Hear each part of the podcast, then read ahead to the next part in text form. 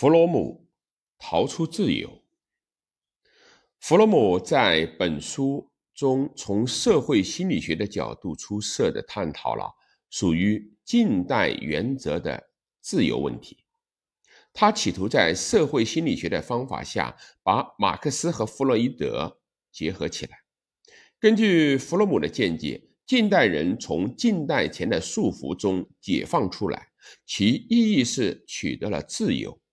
但是这种自由是通过丧失生活安定感及其意义的坚实基础才取得的，因此自由被孤独和不安所困扰。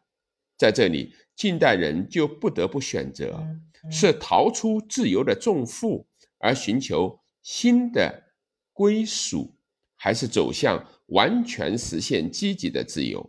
必须二者择一。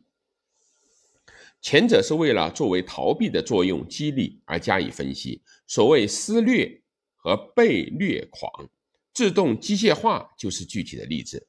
这种施虐被虐狂的普遍化就是纳粹主义，自动机械化的普遍化则是在大众社会中对匿名权威的追随。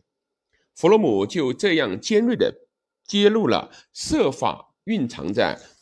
近代理性主义、自由主义背后的这种非理性的隶属。顺便说一下，这种近代批判的手法是弗洛姆所属的法兰克福学派所共有的。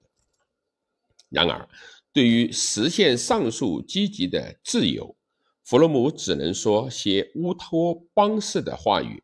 不过，从他只能说这一点上，我们应该了解现代这个时代是多么的艰难。